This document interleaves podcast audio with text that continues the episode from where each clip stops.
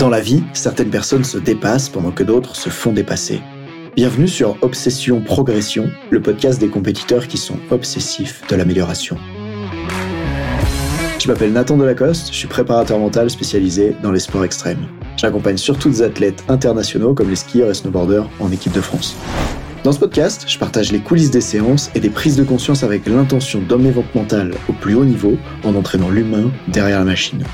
Pour cette quête de performance, je vous parle à la fois mindset, cohésion de groupe, discours d'avant-match, résilience et gestion des émotions. Prenez une bonne dose d'inspiration à chaque épisode, ils sont rendus possibles par Ready to Rock.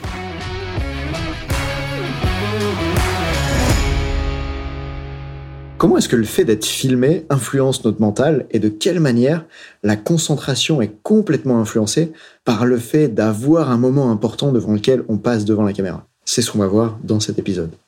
Dans ce 41e épisode du podcast, j'ai envie de rentrer sur un sujet un petit peu plus intime. Cette fois-ci, pas de te parler d'une session de coaching avec un athlète de haut niveau qui m'est arrivé, mais de ce qui m'est arrivé à moi personnellement dans la mise en place d'un projet sportif. En fait, récemment, j'ai décidé de tourner une vidéo de moi en train de rider à mon meilleur niveau en wakeboard. Ça, c'était le projet. Pourquoi je mets ça en place? Parce que le 27 septembre, d'ailleurs, la date sera déjà passée à partir du moment où tu entendras cet épisode.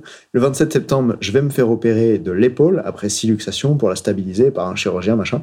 Et donc, je me suis dit, ça serait génial d'avoir une vidéo de moi à mon meilleur niveau avant de me faire opérer de l'épaule pour me motiver ensuite à revenir au meilleur niveau après.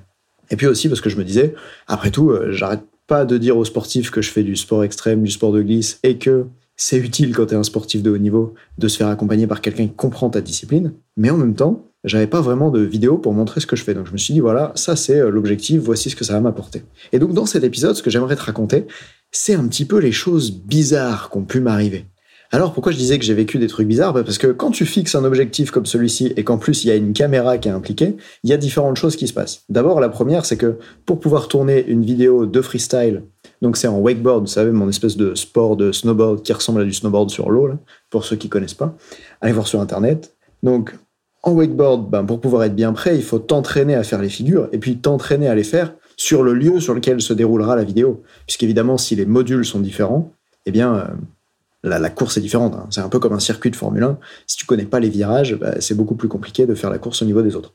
Et donc, ce que j'ai pu remarquer immédiatement, c'est que quand je me suis fixé cet objectif-là, d'un coup, Ma motivation était beaucoup plus tournée vers dédier du temps et de l'énergie pour aller m'entraîner à ce fameux wake park qui s'appelle Exo 73. Et notamment parce que c'est un wake park qui est deux fois plus loin que chez moi que d'habitude. Il faut prendre l'autoroute, il y a 50 minutes de route, etc.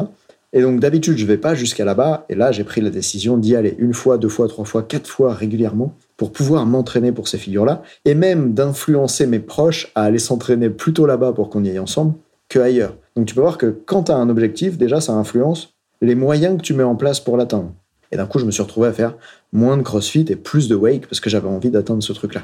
Mais surtout, ce que j'aimerais te raconter, c'est l'expérience qui s'est déroulée au moment même où j'ai tourné la vidéo. Donc, comment ça se déroulait? Je me suis échauffé pendant une vingtaine de minutes et d'un coup, mon vidéaste avait une heure de pause. Robin, si tu m'écoutes, merci. Et donc, c'était parti. À 17h, il commençait à me filmer. Et puis, après, à 18h, il devait euh, arrêter sa pause. Il avait plus le temps de filmer. Et donc, pendant cette session avec lui, il s'est passé ce truc un peu étonnant où je commence à faire des tours et là je peux euh, plaquer les figures. Alors au début, comme c'est une vidéo et qu'on voulait avoir du contenu, j'essaye de plaquer les figures que je suis 100% sûr de pouvoir plaquer. Un petit peu comme si euh, dans une compétition, tu voulais t'assurer d'avoir un score euh, minimum de manière à quand même pouvoir repartir de là avec des points ou quelque chose. Et donc je fais mes figures que je suis presque 100% sûr de plaquer, etc. Et puis progressivement, je vais vers des figures de plus en plus difficiles. Bon, pour la petite blague, quand j'ai fait ma plus grosse figure, c'est-à-dire un 5-4 sur le kick le plus énorme qu'ils ont, apparemment je suis sorti du cadre pendant que le drone me filmait et donc euh, bah, la vidéo n'a pas fonctionné en gros. Alors après je me suis dit bon bah, je vais refaire ce 5-4 pour qu'on l'ait et puis je suis tombé une fois, deux fois, trois fois, quatre fois sans jamais réussir à faire la figure. Eh, ça, ça arrive. Mais pourquoi je voulais t'en parler précisément dans ce podcast? Parce que j'ai remarqué différentes choses. La première, c'est que par rapport à il y a des années, j'ai été capable, alors qu'avant j'en étais incapable, de rester concentré sur mes figures, alors même que j'étais en train d'être filmé, et en plus en train d'être regardé par le reste du lac, puisque en général quand tu te fais filmer, il y a un drone qui te poursuit, c'est un peu bizarre, ça n'arrive pas tous les jours, et du coup ça a tendance à diriger le regard des gens euh, vers toi, tu vois, sur le ponton, il y en a qui m'en parlaient, etc. Et avant, ça, c'est quelque chose qui aurait pu me perturber. Et maintenant, j'arrivais, quand je faisais ma coupe, donc à la prise d'élan pour aller sur le tremplin, à être 100% focus sur ce que j'avais à faire pour réussir la figure et pas à est-ce que je suis dans le bon angle de la caméra, qu'est-ce que le vidéaste il va penser de moi, les gens au bord de l'eau, etc. C'était vraiment agréable de pouvoir remarquer comment, même si cet environnement extérieur était un peu euh, challengeant, en tout cas m'observer, eh ben, je pouvais rester concentré sur les choses. Et ça, je crois que c'est vraiment les bénéfices de la préparation mentale. Quand tu la pratiques régulièrement, c'est que tu peux vivre face à un environnement qui te challenge et pourtant garder la concentration là où c'est important de l'avoir. Première chose. Mais surtout, deuxième chose assez étonnante, c'est que j'avais des douleurs importantes. Normalement, j'avais une espèce de tendinite au biceps à droite qui me faisait mal. Et là, chose bizarre, pendant toute la séance, je n'ai rien senti à mon biceps à droite, alors que j'avais mal à la séance la veille, que j'ai eu mal le lendemain, tu vois là, je suis, le lendemain quand je te parle, j'ai eu mal en allant au crossfit à ma tendinite au biceps, mais pendant la séance de tournage, je n'avais aucune douleur. Et chose intéressante, à la fin du tournage, donc ça faisait 50 minutes qu'on tournait ensemble, quelque chose comme ça, je retourne sur le ponton pour prendre une corde et à nouveau faire des tours de lac et continuer de filmer avec le drone. Et là, Robin vient me voir et il me dit Nathan, euh, j'ai plus le temps de filmer, il faut que je parte. Et alors même que moi, je m'apprêtais à retourner faire les figures les plus difficiles, celles sur lesquelles j'étais tombé, des figures que j'ai peut-être 40% de chance de mettre, parce que c'est celle qui allait être le plus jolie pour la vidéo et qu'on était à la fin du tournage, j'étais sur le point de faire les figures le plus difficiles. Au moment où Robin est venu me voir et m'a dit tournage vidéo terminé, d'un coup, il s'est passé un truc dans ma tête. C'est comme si tout s'était relâché. Mais pas le genre de relâchement, tu sais, que t'as quand tu te mets dans ton lit et t'es content d'être dans le lit. Plutôt comme si ma concentration s'était relâchée, mon analgésie des douleurs s'était relâchée, c'est-à-dire que d'un coup, ah, j'ai mal au biceps. Et je commençais à faire des tours de lac et je sentais que la douleur à ma tendinite était bien présente. Et puis d'un coup, quand je montais sur les modules, j'étais un peu moins adroit. Je sentais que ma concentration était moins fine. Et c'était aussi agréable que désagréable de remarquer qu'en fait, au moment où j'en avais plus besoin, mon cerveau a mis à ma disposition toutes les ressources, c'est-à-dire il a été capable de couper les douleurs, il a élevé mon niveau de concentration. C'était génial. Je trouve que j'ai fait un bon tournage vidéo. Mais à l'instant où le vidéaste m'a dit c'est terminé, et ben d'un coup, tout a changé. Tu vois, ma concentration s'est redescendue les douleurs sont revenues. Et aussi déçu que je puisse être, parce que j'aurais bien aimé continuer de rider dans les meilleures conditions, à ce moment-là, j'avais juste envie de me remercier en mode merci cerveau, c'est cool d'avoir mis tout à ma disposition au moment où j'en avais le plus besoin. C'est un peu comme si c'était un sprint dans lequel tu donnes tout et après, ben, tu récupéreras plus tard.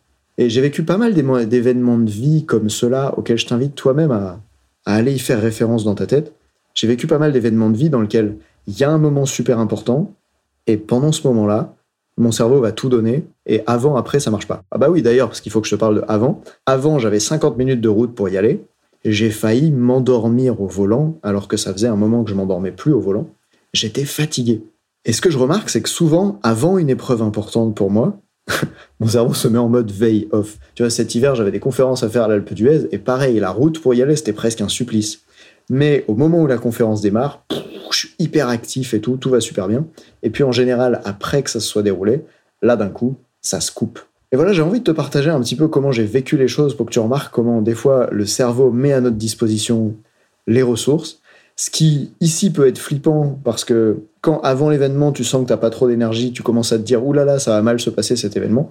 Alors qu'en fait peut-être c'est juste ton cerveau qui est en train de te préserver pour ce qui va venir ensuite comme si être fatigué avant, ça servait à être en forme pendant. Remarque à quel moment de ta vie être fatigué avant te permet d'être en forme pendant. Et remarque aussi de quelle manière te fixer un objectif important pour toi, un enjeu fort, augmente les ressources que tu es prêt à y dédier et que ton inconscient va y dédier.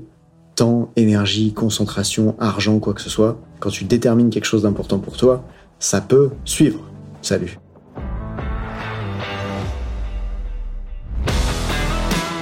On dit souvent que le mental, c'est 70% de la performance à haut niveau. Pourtant, rares sont ceux qui l'entraînent au moins de 10% du temps. En écoutant jusqu'ici, t'as donné à la dimension mentale un peu plus de la place qu'elle mérite chaque semaine. Bien joué. Ma mission audacieuse, c'est d'aider le monde du sport à se transformer en profondeur et je veux faire en sorte que plus aucun coach ne passe à côté de la psychologie de ses athlètes. C'est pour accomplir ça que je crée une tonne de vidéos sur YouTube et des épisodes comme celui que tu viens d'écouter. Alors, je vais pas te demander d'inscrire de force tes amis au podcast et en même temps, si tu peux en parler à quelqu'un qui va l'adorer, quelqu'un qui ça serait utile, ta recommandation, elle signifie beaucoup pour moi. Si chaque auditeur en parle juste à deux autres, l'année prochaine, on sera des milliers de fois plus nombreux avec l'obsession progression. Salut